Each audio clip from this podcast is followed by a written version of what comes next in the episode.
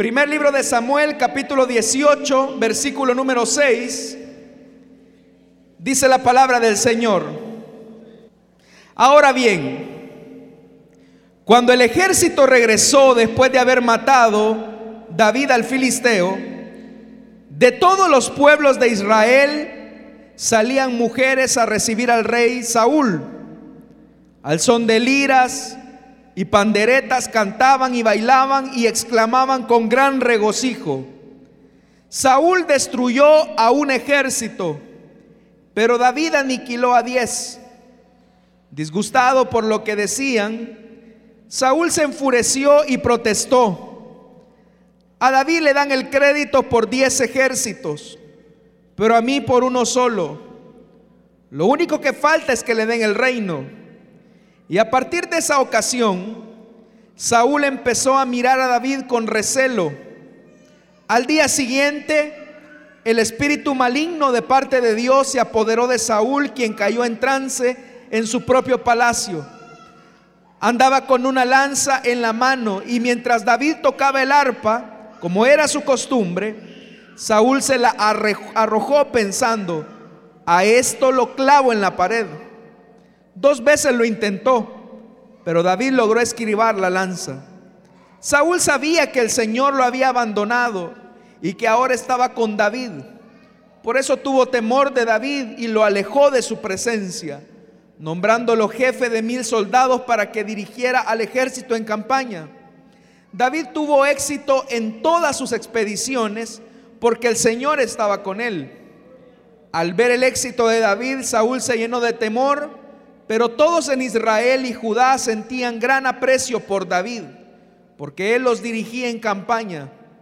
Un día Saúl le dijo a David, aquí tienes a Merab, mi hija mayor, te la entrego por esposa, con la condición de que me sirvas con valentía peleando las batallas del Señor.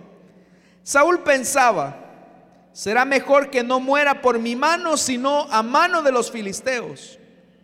Pero David le respondió, ¿quién soy yo? ¿Y quiénes son en Israel mis parientes o la familia de mi padre para que yo me convierta en yerno del rey?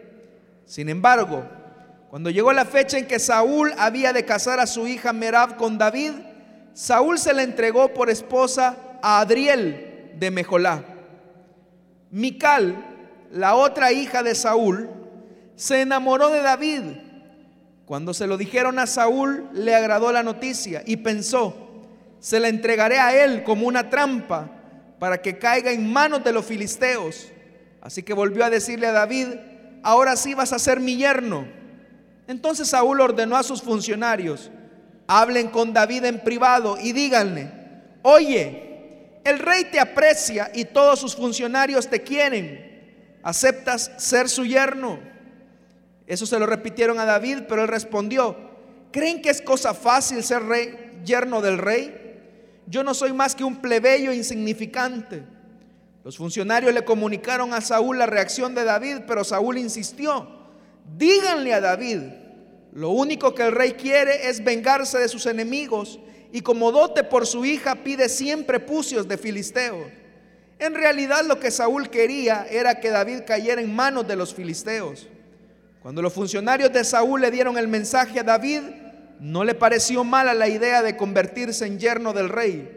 Aún no se había cumplido el plazo cuando David fue con sus soldados y mató a 200 filisteos, cuyos prepucios se entregó al rey para convertirse en su yerno. Así fue como Saúl le dio la mano de su hija Mical. Saúl se dio cuenta de que en efecto el Señor estaba con David y de que su hija Mical lo amaba. Por eso aumentó el temor que Saúl sentía por David y se convirtió en su enemigo por el resto de su vida. Además, cada vez que los jefes filisteos salían a campaña, David los enfrentaba con más éxito que otros oficiales de Saúl. Por eso llegó a ser muy famoso.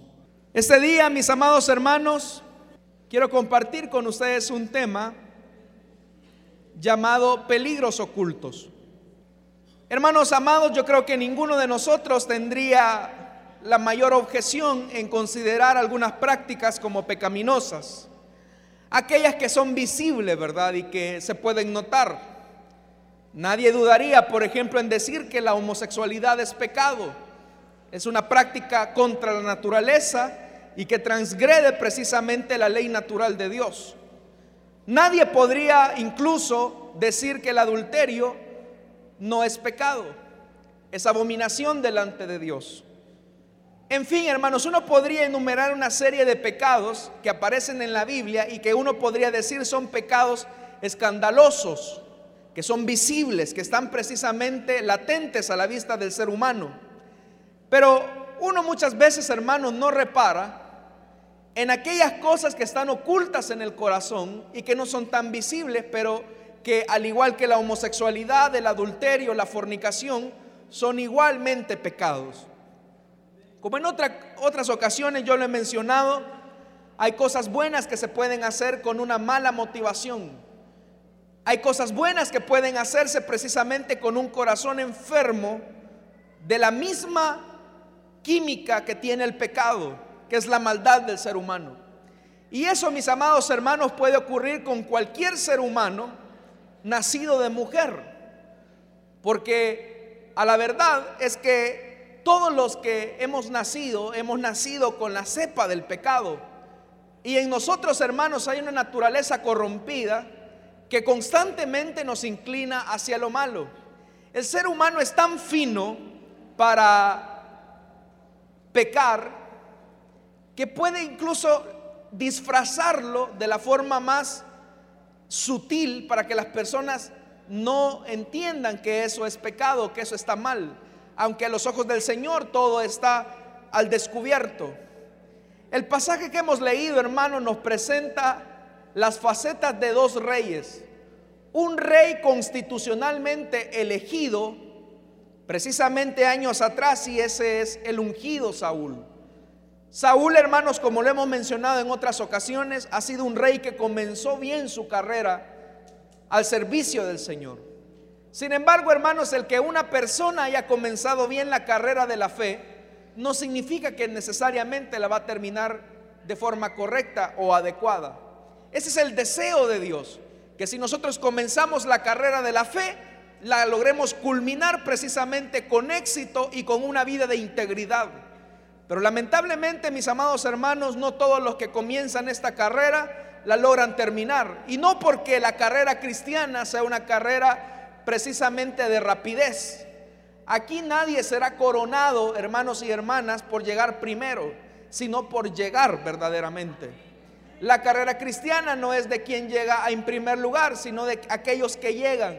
No es una carrera eh, de rapidez o de velocidad, es una maratón, es decir, es una carrera de resistencia. Quien resiste más es el que logra precisamente culminar su carrera con éxito.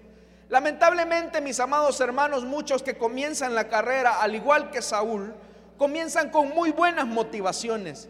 Tienen un buenos deseos de servir al Señor, agradar a Dios, hacer su voluntad, y uno los ve que van en ascenso y en ascenso. Pero a medida el tiempo y el ascenso les va dando victorias, a veces, hermanos, eso suele acomodar al cristiano y, eso hace precisamente que éste se vuelva cómodo en su zona de confort ya no hay la misma intención o la misma búsqueda o la misma motivación que se tenía cuando se comenzaba la carrera de la fe. Y ese, mis amados hermanos, fue el caso del rey Saúl. Saúl comenzó bien. Sin embargo, a medida él iba creciendo, la Biblia dice que su corazón se iba endureciendo, enorgulleciendo, y pareciera ser, hermanos, que el tiempo, en vez de hacerlo más sensible a la presencia de Dios, pareciera ser que el tiempo lo iba haciendo más duro precisamente ante Dios. Amados hermanos, la longevidad que podamos tener en una iglesia, en una congregación, no nos garantiza un nivel de sensibilidad hacia nuestro Dios. Usted puede tener quizás 20, 25 años de estar en la iglesia, puede tener los años que quiera de estar en el Evangelio y eso no necesariamente implica que usted tenga sensibilidad y receptividad a la presencia de Dios. Muchas veces, hermanos, puede ser lo contrario. Evidentemente que el deseo de Dios es que a medida que vayamos creciendo en la carrera de la fe, nosotros volvamos a ser más sensibles a su presencia. Pero muchas veces, mis amados hermanos, a medida vamos creciendo en este camino llamado fe, nuestra vida se va condicionando precisamente a las, a las particularidades del mundo y de sus exigencias pecaminosas. Y eso es lo que suele con la iglesia. Ya no hay un sentir sincero a la presencia de Dios, no nos quebrantamos ante su, ante su mirada tierna, ya las caricias del Espíritu Santo ya no, no son perceptibles a nosotros, no entendemos que Dios nos habla a través de la Escritura, vemos con monotonía la Biblia, nos da pereza orar, no queremos venir a la iglesia y muchas veces, hermanos, la vida cristiana se vuelve una carga y no un disfrute. Y como dice también el libro de Apocalipsis, hemos dejado nuestro primer amor. Ante eso, mis amados hermanos y hermanas, el Señor solamente tiene una condición, reprendernos. Dios busca que nosotros volvamos a, a Él. Pero parece ser, hermanos y hermanas, que muchos de nosotros nos endurecemos. Y efectivamente, la dureza del corazón no nos permite vencer a los gigantes espirituales que se nos vienen en la vida, a los gigantes de la vida que tenemos que enfrentar en el diario vivir. Y eso fue lo que pasó, le pasó a Saúl. En cierta ocasión, usted reconoce ese episodio épico de la Biblia. Goliat el filisteo estaba amedrentando al pueblo de Israel. Y ahí estaba su rey, el rey Saúl, que dice la Biblia que tenía una altura. El pueblo de Israel ya estaba alineado para el combate. Lo único que estaban esperando era que su rey, el ungido, diera la cara por el pueblo de Israel. El filisteo constantemente amedrentaba al pueblo diciéndome, mándenme a uno, a un hombre que sea capaz de vencerme y de derrotar y de derrotarme y así nosotros les serviremos a ustedes como esclavos. Pero si ustedes, pero si nosotros los vencemos a ustedes, ustedes serán nuestros esclavos a perpetuidad. Y mis amados hermanos, paradójicamente, el rey Saúl estaba atrincherado no en la línea de batalla, estaba atrincherado en su tienda con mucho miedo. Y si el líder de la nación tenía miedo, el pueblo también lo iba a tener. Mis amados hermanos, como dijo un especialista en materia de liderazgo, todo se levanta y todo se destruye de acuerdo al liderazgo. Por eso, mis amados hermanos, cuán importante es la función o el papel que puede desempeñar un cabeza de hogar en una familia. Si el cabeza de hogar, por ejemplo, anda torcido, no espere que sus hijos o su esposa o su familia sean piezas eh, claves o, o piezas fundamentales para un buen desarrollo de la sociedad. No suele pasar eso. Tal cual es el líder es la iglesia, tal cual es el líder es la familia, tal cual es el líder es la nación. Y eso es lo que estaba ocurriendo aquí en la nación de Israel. Saúl estaba amedrentado, pero un día Isaí envía a su muchachito que estaba cuidando las ovejas se dice que tres de los hermanos mayores de David habían ido a la guerra porque ellos tenían edad para ir a la guerra. Pero en una ocasión el padre envía a David, al jovencito David, para que le lleve comida y le lleve también quesos, dice al jefe del batallón. Y eso fue lo que hizo David. David fue muy obediente y me gusta una expresión también de ese relato que dice la Biblia que él dejó a sus ovejas al cuidado de un pastor y él se fue precisamente a darle alimentación a sus hermanos. Pero aquí viene el punto central. Cuando él llega, él ve que en vez de encontrar fuerza, espíritu de guerra de los soldados israelitas, los encuentra amedrentados y entre ellos sus hermanos. Y uno de ellos le dice, David, ¿qué haces aquí? ¿Qué andas haciendo aquí, David? Si vos tendrías que andar cuidando ovejas. Pero usted sabe, hermanos, el relato. Alguien por ahí escuchó, alguien por ahí le mencionó a David. El rey ha dicho que el que sea capaz de derrotar a ese gigantón, lo va a hacer su yerno, le va a dar su hija por esposa. Y David se interesó. ¿Qué, qué, qué, qué dijo? Se va a ser yerno del rey. Y veía a la, hija del rey, era una muchacha hermosa.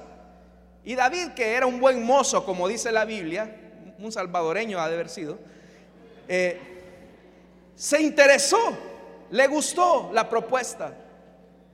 E inmediatamente dijo, ¿cómo es posible que este incircunciso este hijo del diablo va a venir a amedrentar a los escuadrones del Señor. No es posible. Pero ¿cómo era posible que un muchachito de 17, 16 años tuviera más valía que el rey? Aquí viene el punto, mis amados hermanos. David había tenido una época de preparación en su vida y su pasado había logrado cuajar la valía necesaria para enfrentar a grandes gigantes. Hermanos y hermanas, David comienza a hacer una relectura precisamente de su vida a partir del pasado. Porque él mismo dice cuando se presenta ante el rey Saúl, así como yo vencía a osos, a leones y literalmente me daba duro con ellos para defender a las ovejas, eso no fue por mi fuerza, sino porque estaba acompañado de la fuerza del Señor. Tal vez David cuando estaba cuidando sus ovejas y veía que un león se acercaba a robarse las ovejas, él decía, Señor, por favor, apártame a este león. Y el león más se acercaba. Y David se podía sentir frustrado y decir, ¿por qué Señor no me libraste del león? Y David tenía que enfrentarse a golpes con el león. En otras ocasiones llegaba un oso y precisamente a querer dañar y perjudicar a las ovejas. Y nuevamente David clamaba, Señor, tú que me escuchas, si eres real, que el oso no se acerque. Y el oso más se acercaba a la oveja. Entonces David podría decir, bueno, qué barbaridad, le estoy pidiendo a Dios que me libre de una cosa, pero realmente pareciera ser que es lo contrario. Pero lo que David no sabía es que osos y leones eran su escuela de entrenamiento para enfrentar al gigante del mañana. Mis amados hermanos, las pruebas que usted en el momento no tiene sentido ni explicación son sus osos y leones que en el futuro lo entrenan, o en el presente, perdón, lo entrenan para que en el futuro usted pueda enfrentar a sus gigantes. A lo mejor usted le ha pedido al Señor, Señor, líbrame de esta lucha. Señor, por favor, líbrame de esta angustia. Y pareciera ser que en vez de que la angustia se vaya, en vez de que la prueba se vaya, la prueba se agudiza. Mi amado hermano y hermana, esas pruebas difíciles, esos problemas que se vienen a tu vida, no los desprecies porque son los osos y leones con los cuales el Señor te está entrenando para vencer a los gigantes. Y hubo un momento en la vida de David que David entendió eso. Lo que, así como le dijo el Señor Jesús a uno de sus discípulos, lo que yo hago ahora no lo entiendes, pero lo entenderás después. Y David le pasó eso. David quizás no entendía lo de los osos y de los leones, pero lo entendió después. Pero dice la Biblia, hermanos y hermanas, que Saúl al ver la valentía y la fe con la que hablaba el rey David, el, el muchacho David, que sería rey próximamente, dice, está bien, vas a ir a batallar. Y en el momento, dice la Biblia, que Saúl le comenzó a poner su armadura. Imagínese un muchachito de 17 años, hermano, que tenía una estatura en pleno desarrollo. Y Saúl, que dice la Biblia que era un hombre alto. Y ahí estaba el rey Saúl poniéndole la armadura al muchachito David. Y David apenas caminaba con su armadura. No dijo, yo no puedo batallar con esto. Dios no me enseñó a librar las batallas con estos escudos ni con estas espadas. A mí el Señor me libró con cosas sencillas, con piedrecitas y ondas. Entonces él renunció literalmente a la armadura que le estaba dando el rey Saúl. Mis amados hermanos, siempre que Dios nos va a librar de las pruebas y de los gigantes que tenemos que enfrentar, no lo va a hacer con el remedio con que Dios libró a otras personas. Por eso es que Dios quiere tener una relación personal con usted, una vida con usted. Lo que Dios hizo con otro hermano no lo va a replicar con usted. El peor engaño que nosotros podemos pensar como cristianos es que de la forma en que trató a otra persona, Dios me tiene que tratar a mí. No es así. Dios no tiene nietos, tiene hijos. Y con cada hijo tiene un trato diferenciado. Pero usted tiene que descubrirlo. Dice la Biblia que cuando el gigante lo vio, se comenzó, lo dice que lo comenzó a ver y dijo, ¿qué? A esta pulga me mandan, a este cipote. Y él se sintió burlado, que acaso soy perro que viene este muchachito con palos y piedras. Pero aquí vienen las palabras emblemáticas de David. Tú vienes contra mí con espada, lanza y jabalina. Pero David tenía bien puesto lo que tenía que tener bien puesto. Yo vengo a ti en el nombre del Señor. Vengo a ti en el nombre del Señor Todopoderoso. Y mire la fe de David, un muchachito. Estaban miles de soldados en la colina muriéndose de miedo. El rey era el primer miedoso que se estaba comiendo las uñas. El gran gigantón, el rey. Pero ¿qué tenía ese muchachito? Lo que tenía en su corazón era la convicción que así como Dios lo libró de osos y leones, también el Señor lo podía librar de los gigantes. Mis amados hermanos, para su Dios es lo mismo sanar un cáncer que un dolor de cabeza. No hay problema. Somos nosotros los que pensamos, Señor, aunque sea esto chiquitito, Señor, esto pequeñito te pido, no te pido mucho. Hermanos y hermanas, su Dios es un Dios todopoderoso y Él lo puede hacer cuando Él quiere porque su poder es ilimitado, dice la palabra. No hay problema. Y esa convicción es la que lleva a David. Tú te acercas a mí con lanza, jabalina y espada, pero yo vengo a ti en el nombre del Señor. Y mire la convicción de este muchachito.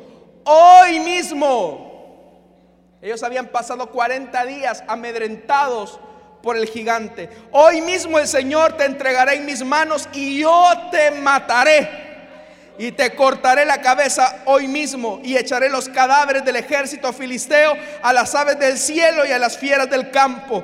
Y todo el mundo, todo el mundo sabrá que hay Dios en Israel. Hay Dios en Israel. La convicción de la victoria de David estaba precisamente en que eso iba a dar testimonio al mundo de que Dios obraba en sus pequeños débiles. Por eso dice la Biblia que el Señor escogió a lo mejorcito del mundo para glorificar su nombre. Dice así la escritura. Dice la Biblia que Él escogió lo vil y lo menospreciado para avergonzar a lo que se creía algo. Porque mis amados hermanos, si Dios nos va a dar la victoria, no va a ser por nuestras buenas cualidades. Si Dios nos va a dar un mérito, no va a ser porque nosotros seamos genios. Si Dios nos va a dar la victoria, va a ser porque su poder es grande y porque Él sigue permaneciendo vivo por los siglos de los siglos y Él gobierna a su pueblo. Es por esa razón sencilla. Y David lo comprendía. Y dice más, todos estos que están aquí reconocerán que el Señor salva. Y vea, el Señor salva sin necesidad de espada ni de lanza. La batalla es del Señor y Él los entregará a ustedes en nuestras manos. David sabía que esa era una batalla que humanamente no podía vencer, pero sí la podía vencer tomado de la mano de Dios. ¿Qué había en su corazón internamente? En su corazón no había quedar bien con el montón de gente miedosa que estaba ahí. Miren hermanos, si nos pudiéramos meter entre las filas de los miedosos que estaban viendo en las colinas, ya muchos estaban diciendo, hey, ahí está tu hermano, le decían a los tres. Ay, sí, hoy mi papá Isaí se va a dar cuenta que lo van a hacer David al pastor. Se lo va a hacer comido este Goliat. Pero ¿sabe qué? Siempre que usted tiene fe, habrá personas que detracten su fe. Siempre que usted tenga una convicción alta, siempre habrá una persona o habrán personas que lo van a tratar de desanimar. Pero ¿en qué está su confianza? ¿O en qué está depositada su fe? Está depositada en el Señor. Y el Señor dice que cuantos en Él confían, jamás serán avergonzados, dice la Biblia. Y eso fue lo que ocurrió con David. David estaba confiando no en su fuerza, sino en el poder de Dios. Y dice la Biblia que efectivamente tomó una de las cinco piedritas que llevaba y en el nombre del Señor derribó al gigante. El Señor ocupó su viento y esa piedrita fue a dar en la mera frente del gigante. Y cayó tumbado el gigante ante los pies de, de David. Pero vea qué fue lo que ocurrió. Eso llenó de valentía al pueblo de Israel. Y dice la Biblia que agarraron entonces confianza en el Señor y comenzaron a perseguir a los filisteos hasta que literalmente, hermanos, dice la Biblia que en el camino, el camino estaba lleno de un montón de filisteos muertos. Pero cuando se dio el momento de la celebración, el miedoso, Saúl, dijo, bueno, vamos a hacer a David uno de mis oficiales importantes. Pero una actitud, la actitud del heredero al trono, que era Jonatán, que dice la Biblia que Jonatán le entregó precisamente su túnica, su manto, su espada, su arco y su cinturón. Si pudiéramos, hermanos, notar quién reconoce en primer lugar que David iba a ser el rey, era el hijo de Saúl, Jonatán. Jonatán estaba teniendo una actitud de humildad y de reconocimiento a David. Muchas veces, mis amados hermanos, el mayor problema que tenemos en la iglesia del Señor, y en términos generales lo digo, es que no podemos reconocer las virtudes que hay en otras personas. Como que nos da un poco de comezón porque tenemos envidia. Y ahí viene el peligro oculto de nuestros corazones. No hay nada más destructivo para la iglesia y el pueblo del Señor que tener cosas ocultas en el corazón que las comenzamos a fraguar y a tibiar precisamente con medias tintas, a disfrazarlos, a darle brochazo de aparente santidad. Y mire, dice la Biblia que cuando iban entrando las mujeres, las admiradoras del David, comenzaron a gritar, Saúl destruyó a un ejército. La reina Valera dice, Saúl destruyó a, los, a sus miles y David a sus diez miles. Y ellas iban cantando, recibiendo a David, el héroe, el héroe nacional de Israel. Pero esa canción no le gustó mucho al miedoso de Saúl. Y dice la Biblia que a partir de eso, y fue lo que comenzamos a leer, disgustado por lo que decían, Saúl se enfureció y protestó. A David le dan crédito por 10 ejércitos, pero a mí por uno solo. Lo único que falta es que les den el reino. Detrás de esa crítica mordaz del rey Saúl, ¿qué se escondía, mis amados hermanos? la inseguridad de Saúl, que había uno que había sido mejor que él. Mis amados hermanos, el pueblo de Dios está lleno de inseguridad muchas veces. Cuando de repente nos damos cuenta que el Señor comienza a utilizar a personas que no somos nosotros, muchas veces hacemos todo lo posible por boicotear precisamente al hermano tratamos la manera de ponerle zancadilla, como decimos, y, y, hacemos difícil el paso para que Dios glorifique precisamente a esa persona. Pero quiero decirle algo, la exaltación humana jamás podrá superar la exaltación divina.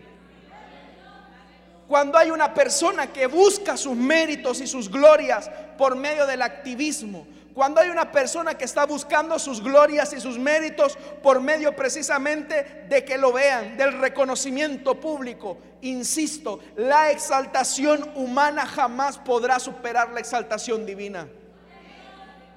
Dios ya había dictaminado exaltar a David y él mismo lo había dicho capítulos atrás en el primer libro de Samuel. He escogido a un hombre que sea conforme a mi corazón. Saúl ya no era conforme a su corazón. Y dice la Biblia que al día siguiente, y eso es lo que quiero rescatar, al día siguiente el verso 10 dice, un espíritu maligno de parte de, ¿de qué dice? De Satanás, de parte de Dios. Es que miren mis amados hermanos y hermanas, Satanás es el perro faldero que le hace los favores al Señor. Satanás no puede hacer nada si Dios no se lo permite. No piense usted que hay dos fuerzas peleando la una con la otra. No es así. Dios tiene el control de todo, incluso del mismo diablo. El diablo no puede hacer más que lo que Dios le permite hacer. Y por eso es que dice la Biblia, al día siguiente el espíritu maligno de parte de Dios se apoderó de Saúl Y mire, ¿quién cayó en trance en su propio palacio? ¡Qué barbaridad! Después de haber gozado la libertad de ser el rey, ahora su misma riqueza lo vuelve esclavo precisamente de su locura. No hay nada peor, mis amados hermanos, que un corazón que tenga malas motivaciones hacia su prójimo y éste se vuelva esclavo de sus malos deseos. ¿Cuántas personas no hay en la vida que buscan la manera de echarle zancadilla a alguien y precisamente están deseando la destrucción de una persona? Pero ellos mismos, hermanos, están tragando solos el veneno porque quizás el prójimo ni cuenta se da del odio que se le tiene. Hermanos y hermanas, si Dios nos hiciera una radiografía, ¿cuántos de nosotros tenemos, no digo un espíritu maligno al estilo de Saúl, porque un cristiano no puede ser endemoniado? Jamás. Un cristiano está protegido por la sangre del Cordero de Dios. Y su cuerpo, dice la Biblia, que es templo y morada de su presencia. Sin embargo, Satanás es sutil. Él puede meter veneno. Pero ¿cuántos de nosotros, hermanos, en nuestro corazón todavía quizás tenemos sentimientos venenosos hacia otros? Y son esos peligros ocultos que precisamente se esconden detrás de un discurso religioso. Y eso fue lo que ocurrió con Saúl. Pero llegó un momento, hermanos, en que Saúl no soportó la exaltación divina que Dios le estaba haciendo precisamente a David. Y en una ocasión él tomó su lanza y dice la Biblia que Saúl se la tiró y dijo, yo a este lo hago traspasado y literalmente lo mato. Y dice la Biblia que David estaba tocando el arpa.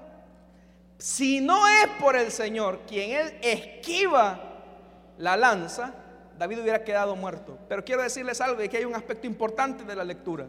Y es que cuando Dios ha trazado un propósito con su vida, usted no se puede morir todavía. Mientras Dios tenga un plan y un propósito con usted, usted no se muere. ¿Escuchó mi amado hermano y hermana?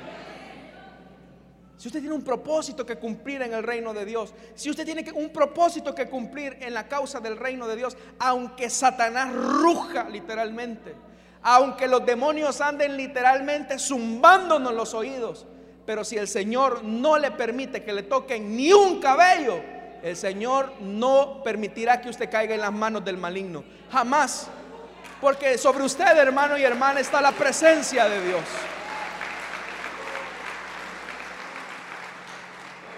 Mira, hay un montón de gente abusiva ahora. Si no me pagas tanto, te voy a quitar la vida. Si no me pagas tanto, le voy a hacer daño a tus hijos. El cristiano tiene que estar confiado. Porque quien le va a poner fin a sus días no es un hombre, es el Señor que dio la vida. Es el Señor que dio la vida.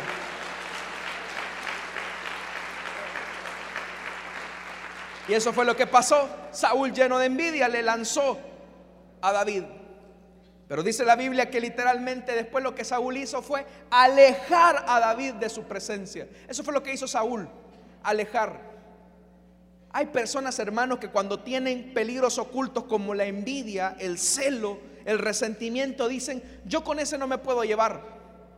Así que por favor no me junten con él. A veces uno se da cuenta, hermanos, de cuando se hacen traslaciones de supervisores o líderes en los diferentes sectores. Ah, no, si me mandan al hermano fulano, yo no trabajo con él porque él me cae mal. Y su esposa peor. Y ese es el hermano nacido de nuevo. Y ese es el hermano que ha nacido de nuevo. Pero dice la Biblia claramente, el que no ama a su hermano no ha conocido a Dios. No ha conocido a Dios. Si tenemos hermanos cosas ocultas como el resentimiento, el celo, la Biblia dice que son peligros ocultos que son muy letales y dañinos. La Biblia dice que el homicida es alguien que se enoja contra su hermano. Cuando usted y yo nos enojamos contra nuestro hermano, literalmente, hermanos, cargamos con la culpa del homicidio. Porque ¿quién es aquel que mata a su prójimo porque está alegre? Ay, me dan ganas de matar a este fulano porque estoy muy alegre, le voy a meter el cuchillo. Nadie hace eso.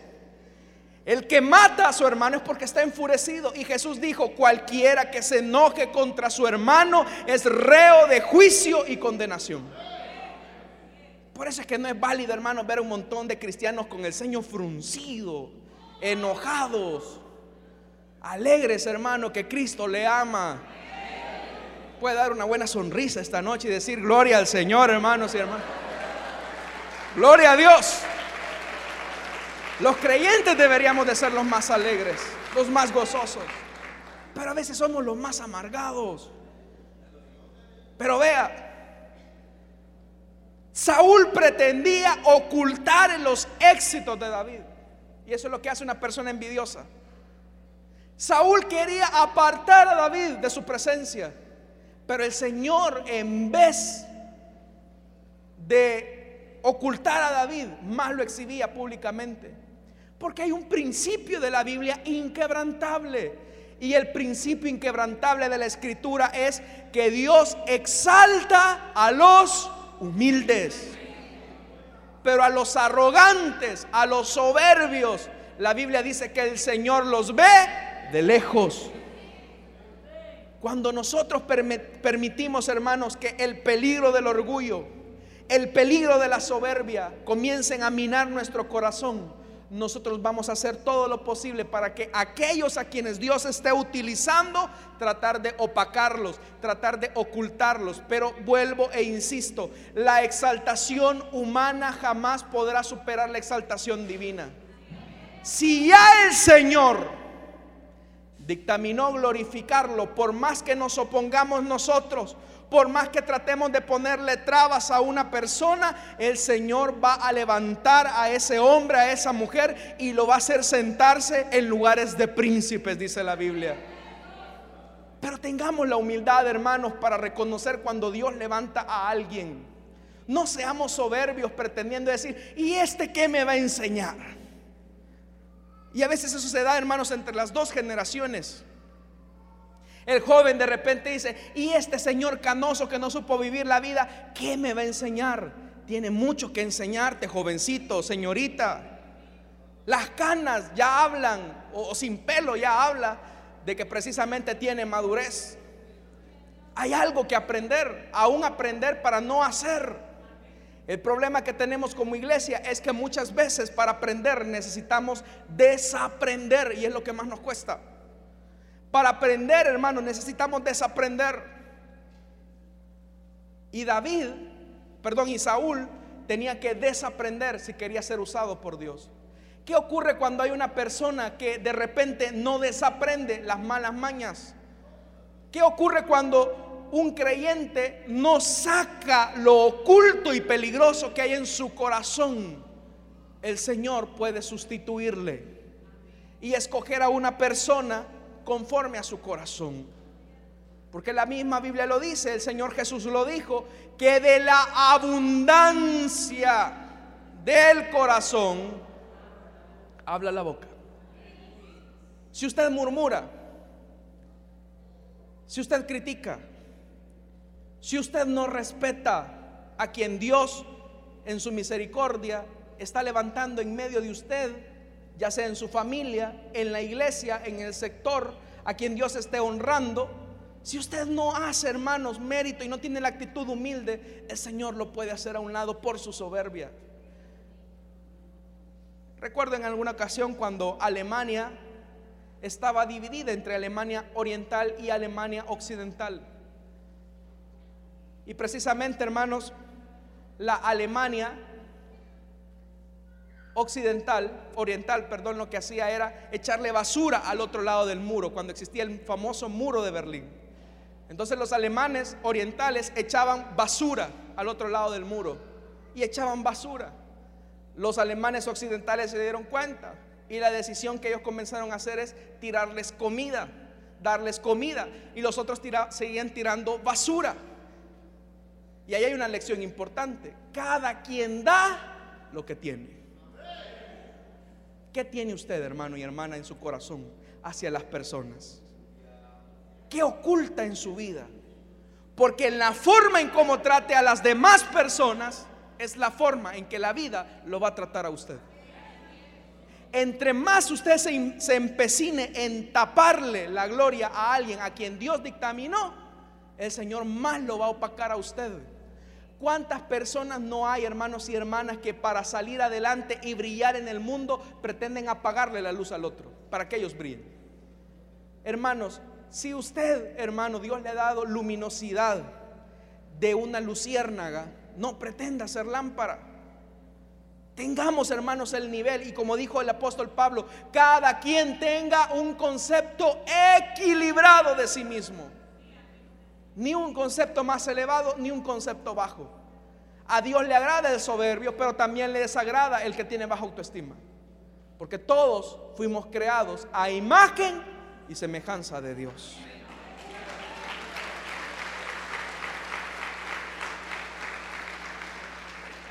Vea, entre más Saúl aborrecía a David, vea lo que dice el verso 15, al ver el éxito de David, Saúl se llenó de temor. Pero todos en Israel y Judá sentían gran aprecio por David, porque él los dirigía en campaña. Siempre que haya algo, hermano y hermana, que alguien le esté criticando mordazmente, que le esté tirando basura a usted, en el fondo es admiración. La envidia se disfraza de admiración, oculta. Muchas veces uno encuentra personas que, miren, hay personas, hermanos, que hace poco escuchaba a alguien por ahí. Mire, qué amor con el que se referían a nosotros. Y los de la iglesia de por allá, que son aquí, son allá. Y los de la iglesia de por ahí. Pero era una de críticas tras críticas tras críticas hacia su persona y hacia la mía. Pero yo después me puse a pensar, en el fondo este muchacho no es que nos está criticando, en el fondo, en los secretos nos, está admirando. Y eso siempre es así. ¿Por qué cree que Satanás tenía intenciones de darle vuelta al Señor Jesús? Porque precisamente él admiraba su posición. Pero sin embargo, mis amados hermanos, cada quien como el Señor nos dio, en la misma medida tenemos que ser responsables ante Él. Tener una actitud humilde ante todo. Y dice más, verso 17, un día Saúl le dijo a David, aquí tienes a Merab, le dio una promesa, su hija mayor, te la entrego por esposa con la condición de que me sirvas con valentía peleando las batallas del Señor. ¿Qué es lo que Saúl estaba buscando? Lo que Saúl estaba buscando es que lo mataran. Yo no me voy a manchar las manos y vea lo que dice. Dice la parte final del verso 17, Saúl pensaba, será mejor que no muera por mi mano, sino por mano de los filisteos. Y vuelvo y repito, y es una lección bíblica. Hay cosas buenas que se pueden hacer con mala intención.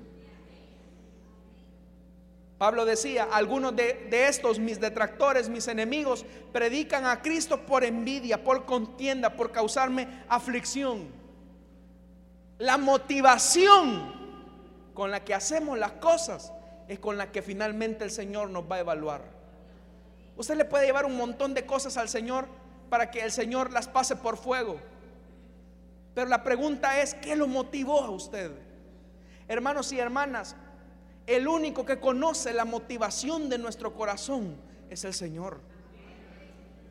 Pero yo le pregunto, ¿qué lo motiva a usted a hacer las cosas que hace, por muy buenas que estas parezcan? Saúl estaba entregando a su hija mayor en matrimonio a David. Pero la intención de él era pecaminosa, era malvada. Y mire la actitud de David. David habla de una actitud humilde que temía al Señor. Y es la actitud que tenemos que tener nosotros. Verso 18. Pero David le respondió, ¿quién soy yo y quiénes son los de Israel, mis parientes o la familia de mi padre para que yo me convierta en yerno del rey? Sin embargo, cuando llegó la fecha en que Saúl había de casar a su hija Merab con David, mire lo que hizo este condenado, hermano. Saúl se le entregó por esposa a Adriel. Qué mal intencionado era Saúl. voy a hacer esto, pero para hacer sentir mal a este. Eso es algo aborrecible delante de Dios. Cuando usted hace cosas buenas con la intención de hacer sentir mal a otro, eso habla de que su corazón no ha nacido de nuevo. Cuando usted emite un comentario sobre una persona en el que no nos consta, no hay fundamento y solamente andamos diciendo, dicen que dicen que dijeron allá en la colonia del tío, del primo, del abuelo, del amigo, del vecino, que fulano anda haciendo esto. Y comenzamos a, literalmente, hermano, mire, si tuviéramos el mismo espíritu de chambre para evangelizar, ya hubiéramos ganado el Salvador para Cristo. Porque si fuera un chambre, un chisme, somos los primeros en salir corriendo. Hasta megáfono ocupamos. Pero no vaya a ser evangelizar, ganar a otros para Cristo, que ahí hay una gran necesidad que siempre ponemos pretextos para todo. Que el partido de fútbol, que la novela, que el trabajo.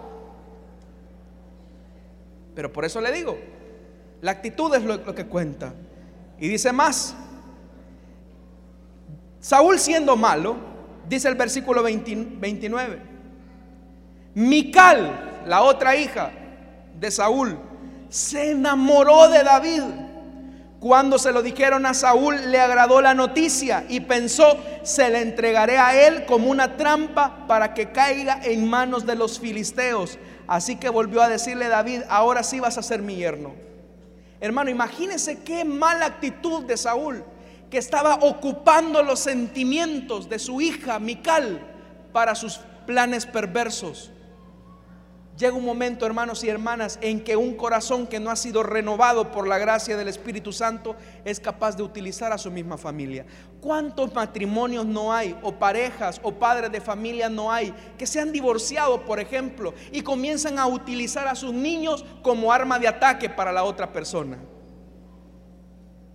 Eso suele ocurrir cuando hay divorcios muchas veces. De repente le dice, va que tu papá no te, no te trajo nada. Y solo esto te trajo tu papá. Es que tu papá es un gran acabado, si por eso yo me alejé de vos. Pero ¿qué le está metiendo a su niño? Le está metiendo el veneno que él tiene en el corazón de un pequeño. Y no solamente estamos pecando nosotros, sino que estamos haciendo partícipes del pecado a otros. Pero ¿qué nos habla esto, mis amados hermanos? ¿Y por qué son peligros ocultos estos? Porque aquellas cosas que no vemos son las que Dios sí ve son las que Dios sí ve. Y las cosas que Dios ve es lo que hay adentro del corazón. Pero un corazón que no ha sido transformado por el poder de Dios, hermanos y hermanas, siempre tendrá como consecuencia la muerte y la destrucción. Y hay una palabra con la que quiero terminar esta mañana, y es que dice la Biblia que la presencia de Dios había abandonado a Saúl. Cuando usted tiene un corazón malintencionado hacia su prójimo, hacia su hermano, hacia su hermana, téngalo por seguro que la presencia de Dios se alejó de usted. Porque como dice la escritura, el que no ama, no ha nacido de nuevo, no ama a Dios. Hermanos y hermanas, reflexionemos esta mañana entonces en si verdaderamente tenemos un corazón transformado y no vaya a ser que nos pase las de Saúl, que tengamos peligros ocultos en nuestro corazón que a la larga harán que la presencia de Dios se vaya de nuestras vidas. ¿Cuántos queremos la presencia de Dios en nuestras vidas? En serio, ¿cuántos queremos la presencia de Dios en nuestra vida? Entonces, examinemos nuestro corazón. Porque no vaya a ser que pensando que estamos firmes en la roca inconmovible de los siglos de los siglos, hayamos construido nuestra vida cristiana en castillos de arena. Vamos a orar esta mañana. Mis amados hermanos, el Señor juzgará no nuestro volumen de activismo, sino la motivación con la que hacemos las cosas. Un corazón que no ha sido renovado y transformado por el poder de Dios es capaz de hacer cosas buenas con mala intención. Muchas veces se pueden decir cosas buenas, pero con mala intención. Hermanos, la única persona que puede renovar nuestro corazón se llama Jesucristo. Usted no puede tener buenos sentimientos hacia los demás si primero no ha sido renovado en su corazón. Así que yo quiero hacer una invitación esta mañana para todos aquellos amigos o amigas que sienten que en su corazón hay peligros ocultos, hay raíces de amargura, hay malos deseos hacia los demás. Y eso impide que el fluir de Dios corra en su vida. A lo mejor usted tiene años ya de estar en el Evangelio, pero todavía hay falta de perdón, todavía hay falta de sinceridad. El único que puede transformar el corazón y la vida se llama Jesucristo. Así que quiero hacerle una invitación a usted que no ha recibido a Jesús en su corazón o a aquellos que todavía no se han reconciliado con Dios y saben que andan mal. Queremos orar por usted. Le invitamos a que se ponga de pie y verá cómo su corazón es transformado por el poder de Dios. Cómo Dios es capaz de cambiar su vida si tenemos la actitud humilde de reconocer que nuestra vida puede ser transformada por el poder de Dios. Le invito a que se ponga de pie entonces esta mañana. Oraremos por usted. Dios le bendiga. Pasen adelante, hermano. Dios les bendiga. Queremos orar por usted. Dios le bendiga, el caballero. Queremos orar por usted. Tener esa actitud humilde, hermanos y hermanas, nos va a bendecir.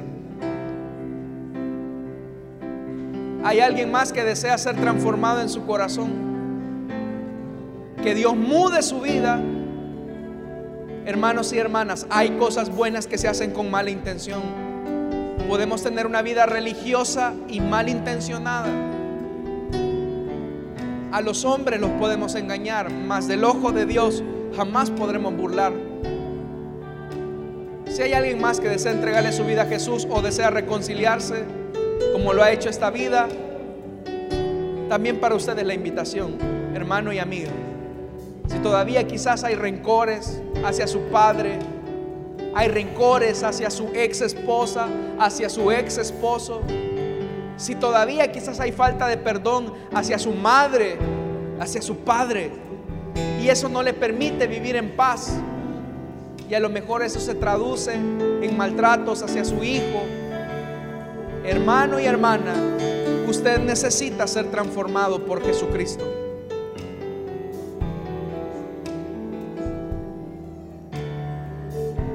¿Hay alguien más que desea recibir a Jesús o desea reconciliarse? Le invito a que se ponga de pie, oraremos por usted. Habrá un hermano y una hermana que le ayudará. También la invitación es para usted, estimado oyente del 98.1 FM. Agradecemos su sintonía. Pero sabe, hay cosas buenas que se hacen con mala intención. Hay cosas buenas que se hacen con el objetivo de dañar al prójimo. Increíblemente. Así es la maldad humana. Pero cuando le permitimos a Jesús que Él venga a nuestra vida, Él es capaz de transformar nuestro entorno. Esta invitación es para usted, oyente de la radio, para que le permita entonces a Jesús cambiar su vida. Ahí donde usted se encuentra y verá cómo el Señor es capaz de mudar su cuerpo, su vida en otro ser. Oremos al Señor Padre que estás en los cielos. Te damos la gracia, Señor por esta oportunidad que tú le concedes a esta vida de estar delante de ti. Te pido que tú vengas, Señor, para darle una nueva oportunidad. Te pido, Señor amado, que tú le concedas el perdón de sus pecados. Te pido que tú mudes su vida, Señor amado, llena de tu presencia. Te pido que tú vengas, Señor, para hacerlo nueva persona. Lavarlo en tu sangre preciosa, Señor darle una nueva oportunidad y que este sea un nuevo comienzo, Señor, de una nueva vida. Gracias por tu amor, gracias por tu misericordia, gracias porque permaneces fiel a tu palabra. Te alabamos, Señor, en el nombre de Jesús de Nazaret. Gracias, Señor. Amén. Y amén. Le damos la bienvenida.